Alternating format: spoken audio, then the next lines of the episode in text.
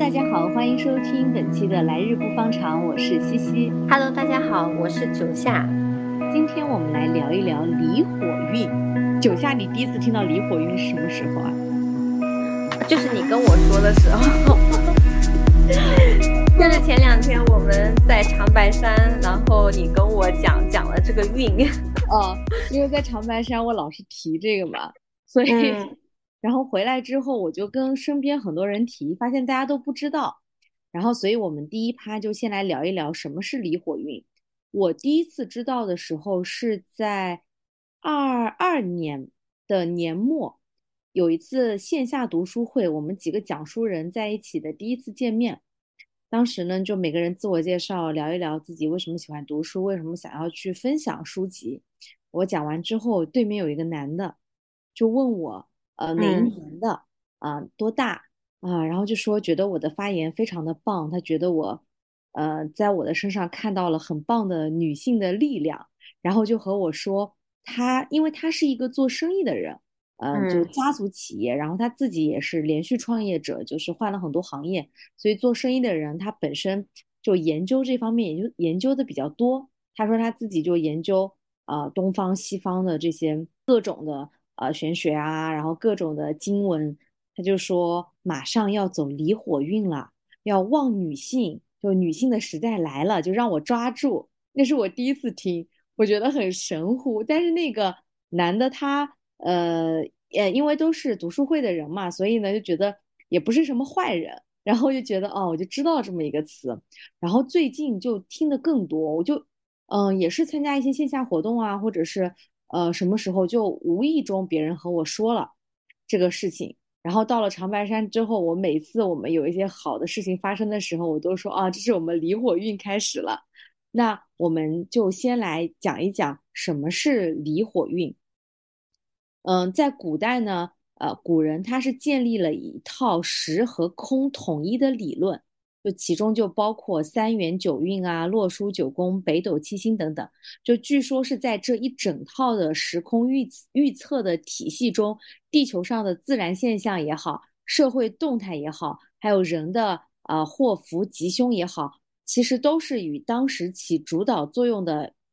运星密切相关。这个其实嗯东方和西方也是比较相通的嘛，像西方看星盘，就一直都说，其实你人的一生都是被小行星早就写好了啊，就可能他说的是，呃，中国的这个古代，它讲究的是时代的大运，它是与这个主导的这个呃运星密切相关。那呃离火运嘛，首先就是运，刚才提到这个三元九运，它就是中国古人去划分大时间的一个方法。它怎么划分的呢？什么叫三元？什么叫九运呢？就古人他是把二十年划分为一运，就是每二十年它成为一个运，然后三运呢就形成一元，就相当于一元就是有呃六十年，然后所以嗯三元它分为上元、中元、下元，每一个元三个运，合称的话这就一共是三个元九个运嘛，加在一起的话相当于是一百八十年。所以就是在很古老的时候，那个黄历上都是一直是这么记载的，就是哪一个年份到哪一个年份，它对应的是什么运。然后呢，从二零二四年开始，一直到二零四三年，这个二十年的期间，它就处于下元的九子运。啊，为什么是九子运呢？就刚才讲一二三四五六七八九个运嘛，九子运它其实对应的是那个呃九子右弼星。这这个其实又涉及到另外一套理论。我当时看的时候，我觉得还挺复杂的啊。反正大家大概就知道，在这个时间段，它属于是九子运，嗯，然后在这个九子运里面，这个九它是最大的阳数，就是为至极之数。所以就是这种最极端的这种数字里面，就是要求人要从中学会顺势啊、借势啊、造势，才能与天地合拍，达到事半功倍的一个效果。这个讲的是运，呃，那离火运它其实还有一个呃卦，就是离火运。我们刚才讲只提到了九运嘛，因为离火运的全称是叫离火九子运，然后我们刚刚介绍的是九子运的这个趴。那为什么是离火呢？是因为这个九子运啊，它对应古代的八卦里面的卦宫，对应的是离卦。就八卦的这个卦宫是有乾、坎、艮、震、巽、离、坤、兑。那不同的年份，它会对应不同的卦宫。那在二零二四年开始的这个九子运呢，它就对应的是这个离卦。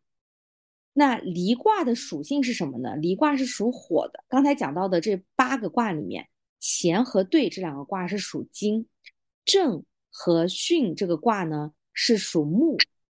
坎这个卦呢是属水。然后我们刚刚讲的离这个卦，它就属火。另外还有两个坤和兑是属土。所以你看这八个卦里面属火的只有离，所以叫离卦，又叫离火，它是属火的。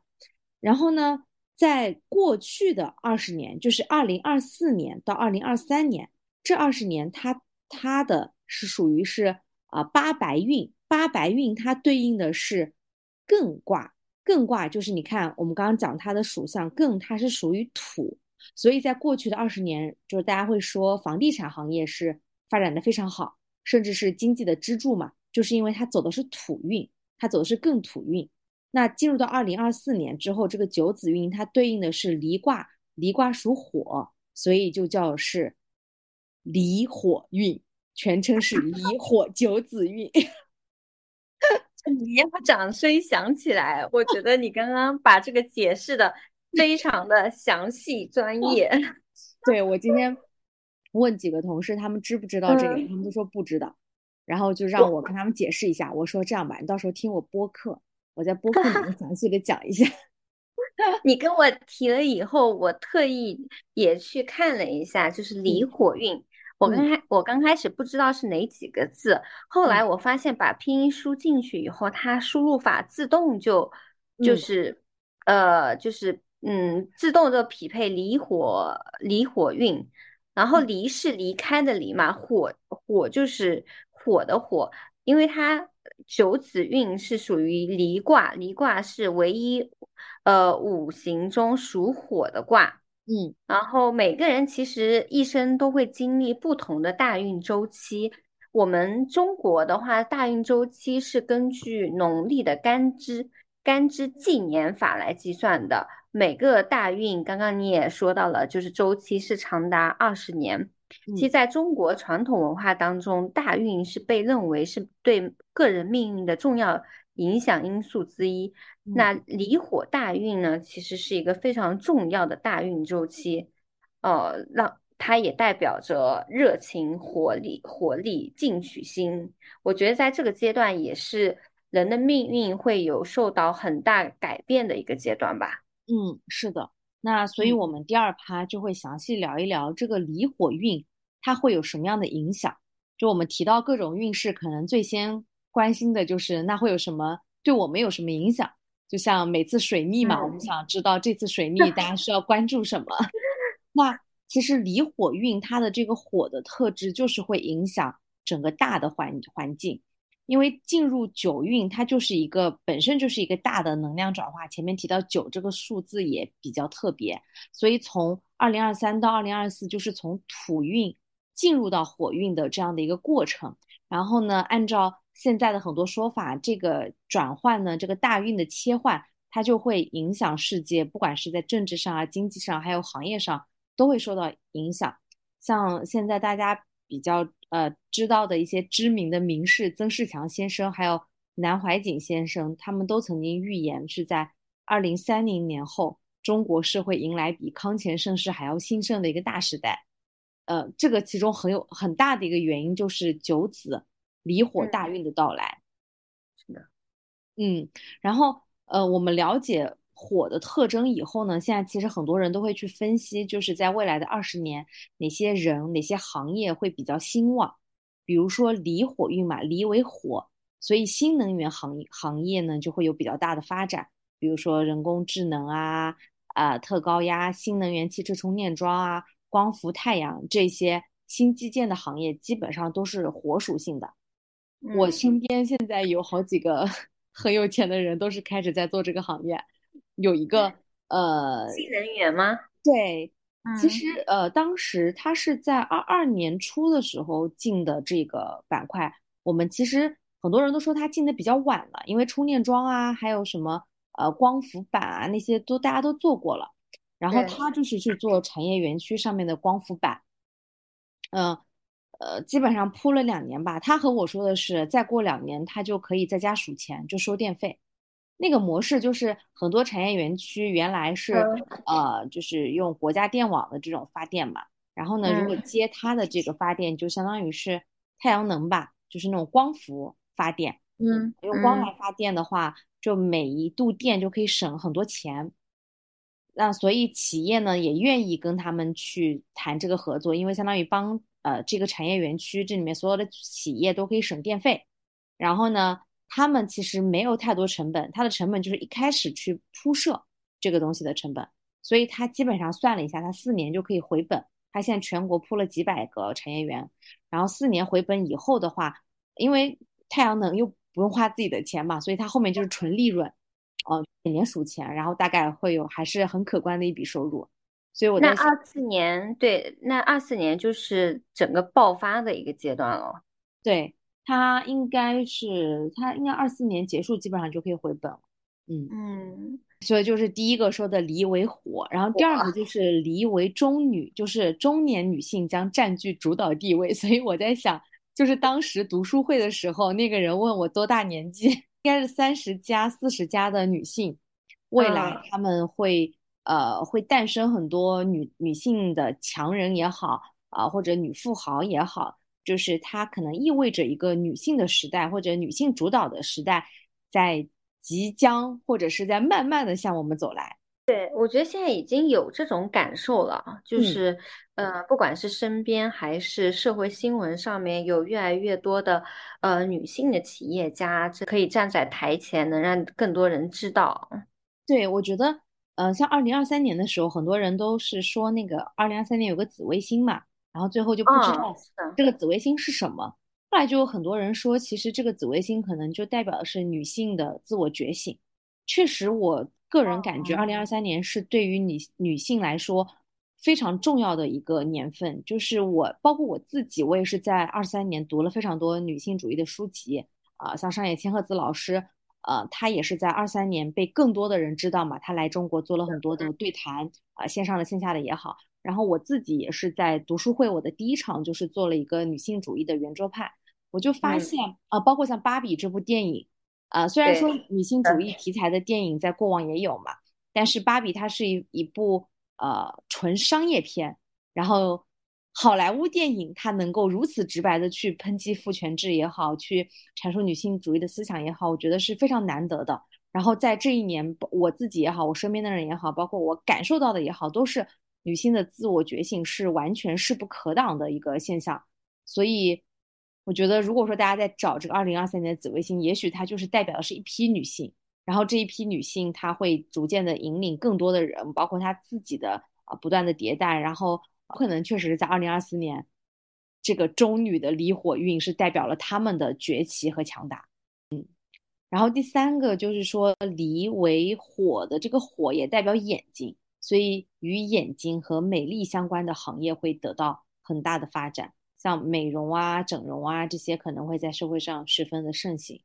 然后呃，它梨其实还有很多很多的一个属性。现在有听到说，就是芯片好像也是跟梨是有相关的。对对对，梨为芯，嗯，然后芯片啊也是可能未来会有大有发展的一个阶段。梨为芯，它的芯是不是心灵的心啊？嗯，也也是心灵的心，然后芯片的芯也有哦，好像就是这个运里面它有很多的多音字都是算的，因为我刚刚还看到说离火 运的这个离它属南，然后这个南就代表了一个是南方的城市会旺，还有一个是名字里面有南的城市也会旺，还有那种特别热的城市，就是火炉一样的城市，它有火就特别热的，像重庆、南京、武汉这种。沿海的火炉城市也会旺，离还代表着心灵嘛，就是离为心，人们可能在接下来的这个时代也会更加重视心灵的一个呃重建。其实，在过往的几十年中，呃，人们的心灵的成长远远滞后于经济的成呃增长。我们现在物质也越来越丰富了，但是我觉得现在人的心灵以及内心的呃空虚也会就是抑郁的也也很多。所以从离火运开始，其实这个阶段我们心灵的成长将会被更加的重视。所以在接下接下来，像心灵。呃，心理咨询师、灵性疗愈师，呃，心灵成长的这些方面，以及像嗯，成长教育啊，然后我还看到说是呃，画家、书法家，就是中国传统的一些呃文化，也是会有会受到很大的一个欢迎。嗯嗯，我看了一下那个《易经》，应该是《易经》里面他说到这个离火卦的时候。他说：“离利也，为智，为火，为木，为南方，为日，为文明，为思想，为电，为中女，为甲胄，为戈宾。其与人也，为大富，为乾卦，为鳖，为蟹，为寅，为蚌，为龟。就是它代表的意象很多。然后我们刚刚其实像呃利，就是美丽的东西有讲，为火，就火运有说，然后为木，为南方。”呃，为中女其实都有提到，然后详解起来就是概括起来，我就现在大家在疯传的就是离火二十年会旺什么产业，这个可能是大家最关注的嘛，因为很多人呃现在都会想着借这波大运，我是不是能有一波 财富的崛起，或者是借助这波大运真的是改变个人的这个运势，所以我们很关注就是呃这个离火运它会旺什么产业。概括起来，它就是六个大字：火、热、虚、心、木、美。火就是刚才讲的这个金木金木水火土的火，它代表的是互联网、人工智能、高科技、文化传播啊。当然还有一个战争，这个是我们不希望看到的。然后热，这个它代表的是新能源、度假，还有一些 sex 相关的产业。第三个是虚。这个我其实没有特别 get 到，就是它的这个卦里面这个虚对应的是什么？但是从行业来看，现在网上给出的分析，虚代表一些小圈子啊、亚文化、无实物虚拟经济，还有诈骗，这个是需要大家注重防范的。我现在真的发现诈骗行业越来越厉害。就前段时间我们不是去长白山嘛，嗯。买完机票以后，就一直会对，就会接到电话说你订购的这个这个航班，它可以完整的报出你订购的什么时间，从哪里飞往哪里的什么航班，他告诉你这个航班因故取消，然后他要赔偿你钱，然后就让你打开你的支付宝。我朋友就差点被骗，因为他没有反应过来，就觉得报完整的报出了我的这些信息，所以感觉诈骗行业可能确实也会越来越发展，希望大家能够多多的注意。然后还有呃，刚才讲的离为心，它会代表一些医药养生啊、心灵啊、精神啊、疗愈等等。然后木的话，就是和眼睛啊、眼科、视频、VR 相关的。我这么一看，是不是我今年做呃去年做近视手术还挺好的？今年是不是要涨价了？如果这个行业发展的话。然后最后一块就是美，就是美业消费，不仅包括人的美，还包括环境的美啊，甚至宠物的美。这就是说，离火二十年大概率会旺的六个产业，就是火热、熏息、木美，然后代表这些产业。我觉得还好像有那么点道理啊，而且它其中的这个为，首先你看新能源还有人工智能这些东西啊，包括医美啊，就是我们肉眼可以感受到它确实是在发展的。然后像新的这一块，是我们俩一直很想做的嘛，也是。呃，想要去探索的，包括我们接下来可能要去上一些相关的课程，就感觉哎，我们好像踩对了方向哎。我想起来，就是前前前两天刚好是就是科技圈的一个报道，说苹果 VR 眼镜，嗯，可能二四年要上了嘛，所以我就觉得，其实这些大公司科技公司公司是不是也算过运啊？就是。你看，VR 眼镜就是首先是高科技，第二又是跟眼睛有关，嗯，然木嘛，所以我觉得，嗯，就是刚刚其实我们提的这些方向以及离所代表的含义，它都是在古人的智慧当中，在《易说卦》里面都是有写的，所以我觉得还是有根有据的。对，但我想这个事情可能是一个相辅相成，或者说，嗯，很难有先后。就有可能是我算了这个运，然后我要贴着这个运去发展。还有还有一种可能，就是这个社会它顺其自然，就是发展出了这些，然后这个运只是早早的预料到了。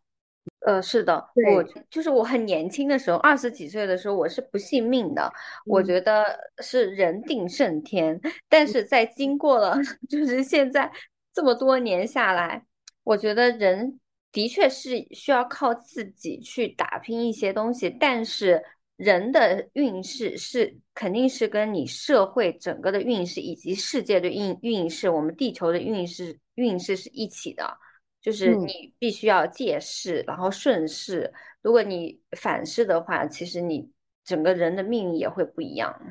嗯，是的，所以确实就是一种比较相辅相成的一个状态。嗯，我看《易经》中还还有记载，就是天，它记载是天运离卦，九子离火，离者万物皆光明也。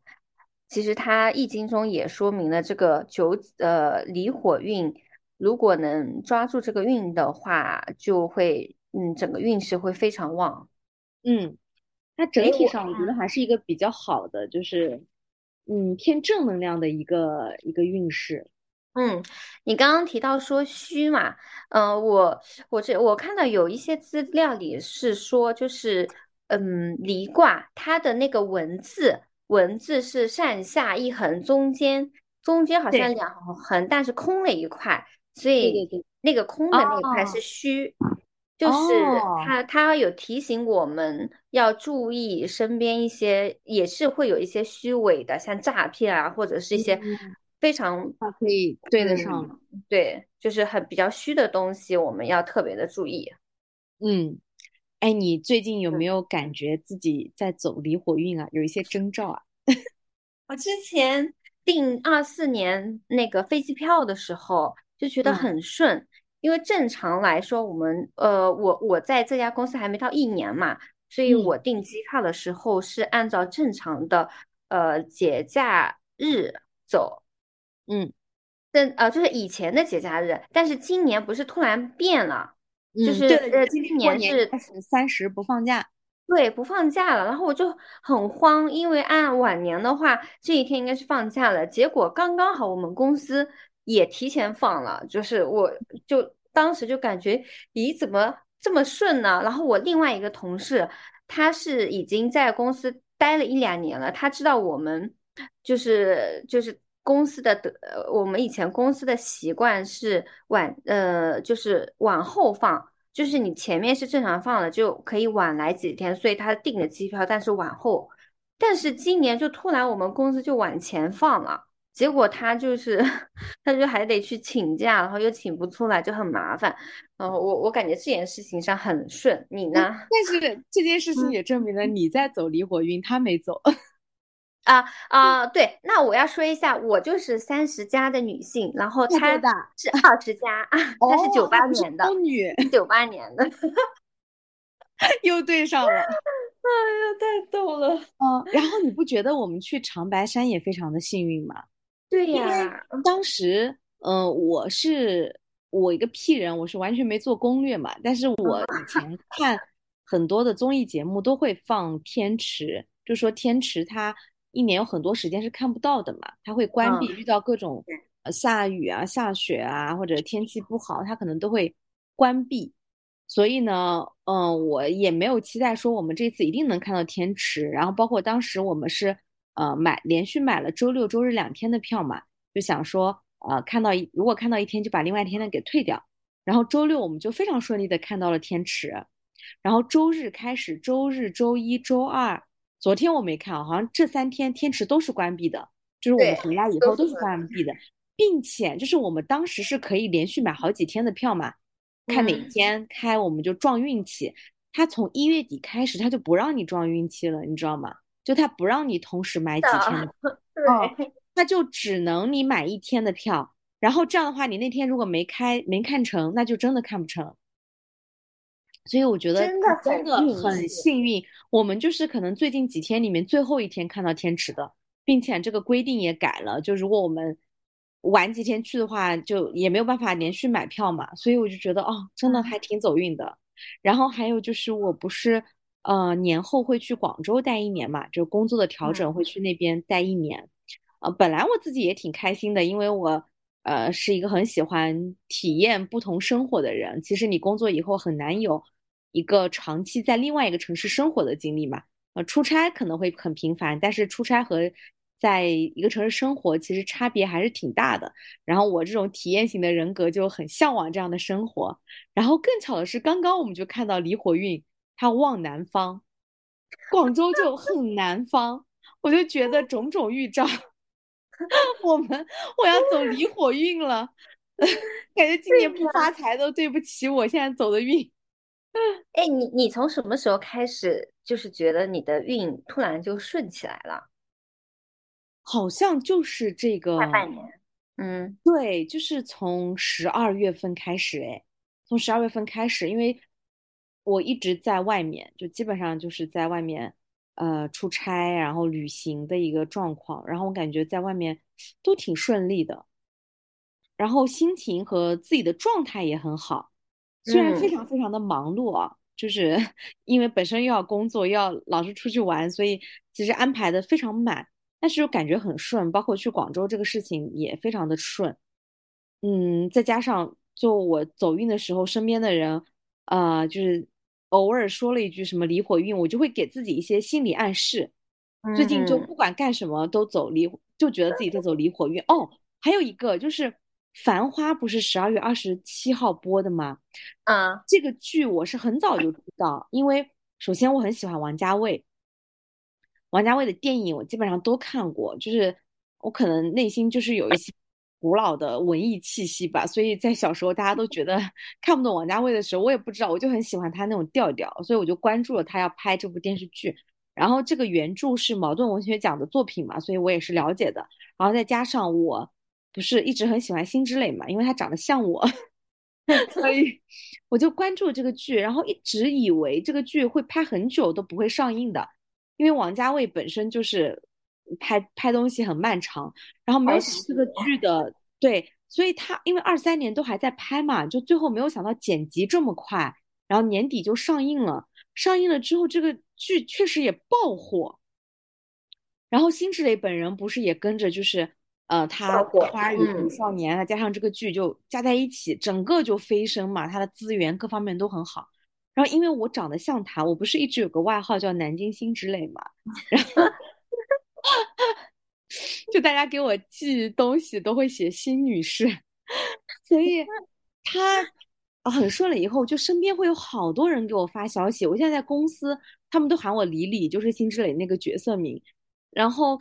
有很多那种，我之前跟跟你们也说，就是那种万年都不给都没有联系过的男性朋友，就突然啊给我发消息，就你好辛芷蕾。然后我发了一个朋友圈，就好多人在下面说你真的很像，然后说看剧的时候一直在想，哦，原来是像你。所以我就感觉好像辛芷蕾顺着这个东西忘了以后，我也顺着忘，因为网上就会有很多人，一个明星火了以后嘛，很多那种算命嗯 就会去算他的面相、他的事业运，就会算辛芷蕾很旺很旺。然后我就想，哎，那我跟他长得像，他的面相旺，我的面相肯定也旺。哦，对，这个我觉得也给了我很大的心理暗示，哎，就觉得，嗯，他忘了，我也忘。我每次看到他接了一个新的代言啊，然后前两天穿 Chanel 高定啊，我就好开心，就是那种，我觉得是自己装饰。对，就是连我妈都是那种，辛芷蕾嗯不是代言那个纯甄牛奶在那个广告片里面嘛？然后早嗯，上我在家热牛奶，我妈说：“哎，你怎么不喝辛芷蕾代言的？”就是我，因为我自己有时候看他，我都会恍惚，我家人看也会恍惚，我朋友看，包括你男朋友不是在那个长白山的时候，我穿。嗯，上那个花棉袄，我们拍照的时候，他不也在那说 好像，真的很像，真的就是我，我跟你讲，我第一次打开《繁花》电视的时候，嗯。我说这不是西西吗？对，因为嗯你看辛芷蕾前几年就是也是阶段性的小火过，但是她一嗯直好像缺了那一口气，就一下子把它冲上来，对吧？他就感觉好像火一阵又嗯、呃稍微沉下一点点，嗯也没有一个特别爆的作品，然后之前也不上综艺嘛，就一下子影视综，然后包括他线下演话剧就全面开花。我觉得他自己如果研究这个，他肯定觉得他自己是在走离火运了。啊，她也是中女，她八六年的，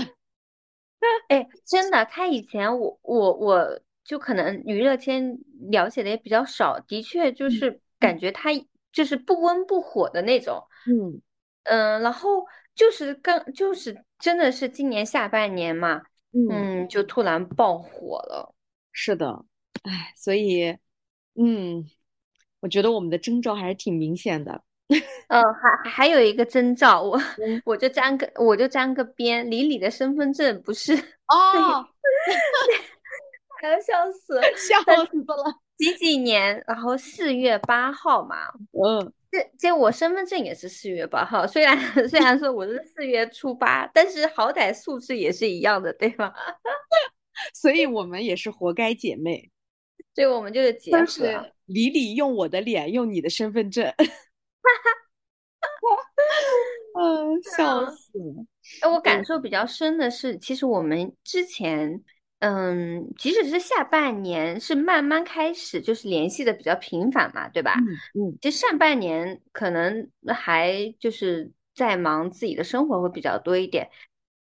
感觉就突然就觉得我们需要做一些什么事情，然后哦想我就是我们都想往这个疗愈嗯方面、这方面去做一些事情，所以把我们两个就是紧密的结合在了一起。我觉得这应该是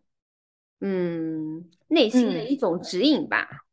对，就很神奇。就是在去年的时候，以前基本上每年见面几次，然后或者约出去旅行的时候，或者偶尔聊到什么的时候，就嗯嗯，对，就不会这种每天频繁的聊天。就是去年我当时在济州岛跟你聊什么的我都忘了，聊着聊着哦你就说我很适合做一档播客，然后我就说那我们就做呗，我们俩就搞起来。然后就聊播客的时候，其实播客我觉得是一个特别好的，能帮助我们了解自己还有了解对方的一个一个嗯形式吧。因为每一期我们需要大量的输出内容，在这个输出内容的过程中，我们会发现哦，原来我们在这些点想的是一样的。嗯哦，原来在这些点我们又有不同，然后就发现大家在一个大的方向上是目标非常一致的，所以就哦有了越来越多的，我觉得对于我们来讲都是很好，还挺不可思议的一个契机。就如果不是很不可思议。对，当时我真的想不起来我们当时在聊什么，聊到突然说做播客。而且我觉得你嗯应该之前很多朋友也说过你适合做对播客啊，就是过做语音方面。但我觉得我没有播客搭子，感觉这个东西一个人做吧很难坚持下去，毕竟我是个屁人，爱好太多，就坚持不下去，就没有想到一拍即合。我说一起做，然后哎刚好你看你你可以设计我们的头像，然后一开始我来弄我们的大概的内容，然后我们就分工的嗯很明确，一下子就搞起了，到现在每周都在更新，太不可思议了。对呀，我觉嗯得还是有一些征兆的。对，而且在这个过程中，其实我们都没有太在意数据，嗯、也没有说做过多的运营推广，就是想要表达我们自己想要表达的东西。然后在这个过程中，其实更多的是修炼我们自己吧，还是，然后最终嗯也是为了我们想要去做的那个事业的那个方向。我觉得它相当于是一个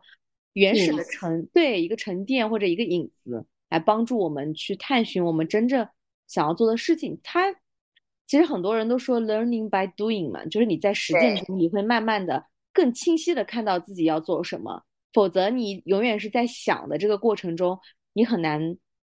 真正的迈出那一步。只有你走了第一步之后，你才知道你未来的第一万步你想要到什么方向的。是的，是的，嗯，那最后我们就来说说，怎么样才能抓住离火运？这个 其实说实话，我们也不知道。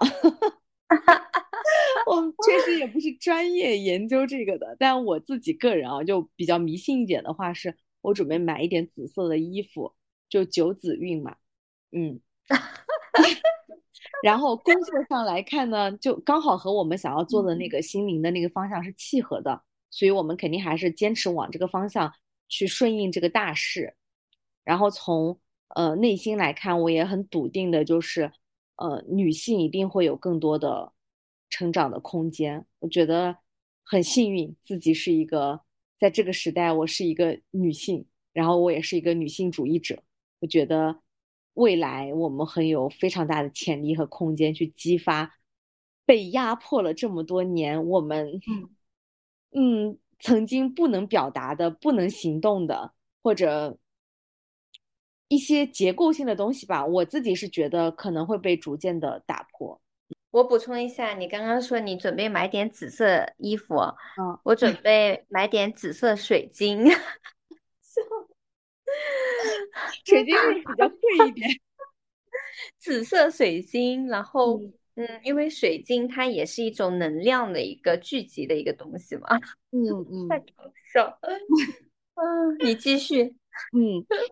然后其实这个嗯运势，其实包括我们之前聊玄学嘛，嗯，我们一直想要传达的概念就是，嗯，这个运势它可能会代表一个大的方向。但是在这个大的方向下，就是再好的景气，也会有很多人是倒霉的，是不幸的；再不好的景气，也会有很多人是走运的，是幸运的。所以，嗯，我觉得大家可以了解一下这个方向。如果刚好和你想要做的东西是契合的，那就相信吸引力法则也好嘛，就你就坚持去做就好了。但如果过分的去想要去，呃，抓住这个运，我觉得也是不太现实的。因为你个人的运势还很多，还是要靠你自己个人的努力来得来的。所以其实不管好运和坏运，我觉得都是要静下来修行和修心是最重要的。这个其实也是我们来日不方长一直在传达的力量，是女女性的力量，也是向内探索的力量。是希望大家都能够在这漫长的一生中，在通往大结局的路上，我们都能够修炼成更好的自己。修炼自己更好的一个心态，这样其实无论运势是什么样子，你都能更好的和自己自洽。是的，呃，我觉得其实离火运也算，就是可以把它当当做一个大的机会吧。就是在这样的一个机会之下，我希望我们就是包括我自己，就是也如果有想做的事情，就勇敢的去做。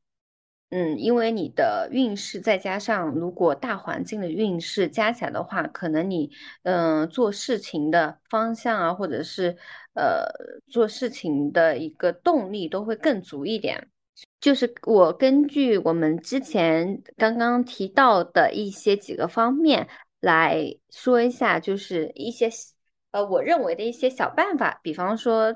就是多行善业，就是积累福报。嗯，可以把自己的心愿写下来，其实也算是一个许愿吧。然后第二个呢，就是像嗯眼目目就是眼睛这个方向的话，可以就是如果累了的话，就可以多看看绿植啊，就让眼睛也是能休息一下。嗯，然后第三点的话是呃顺应大势，然后在平时生活当中充充实自己。我觉得接下来这个阶段，人们会越来越，嗯，会有越来越多的人觉醒，就是能感受到，呃，超我。那么在就是开悟以后，可以对自己的人生进行有更多的修炼吧。嗯嗯，还有一点，其实，呃，小小的，就是你刚刚也有提到，如果家家里面增加能量的办法，就是家中朝南。家中朝南的区域，如果是南方的一些客厅啊，或者阳台啊，可以经常在那里工作、休息或者做冥想，这些都是能激发我们自己呃人的一些能量的。好的，嗯，准备马上就是去南方的卧室的南边买几个绿植，然后用眼睛来看它们，并且对着这个绿植进行许愿。宇宙会接受到你的能量，强烈的能量。是的，那我们这一期的节目就录到这里啦。希望大家在离火运开始的这个二零二四年起，就能够多多走运，多多发财。最重要的是，呃，更好的修炼自己，修炼心性。嗯，那我们这期节目就先录到这里啦，希望大家多多订阅关注。那我们就下期再见啦，拜拜。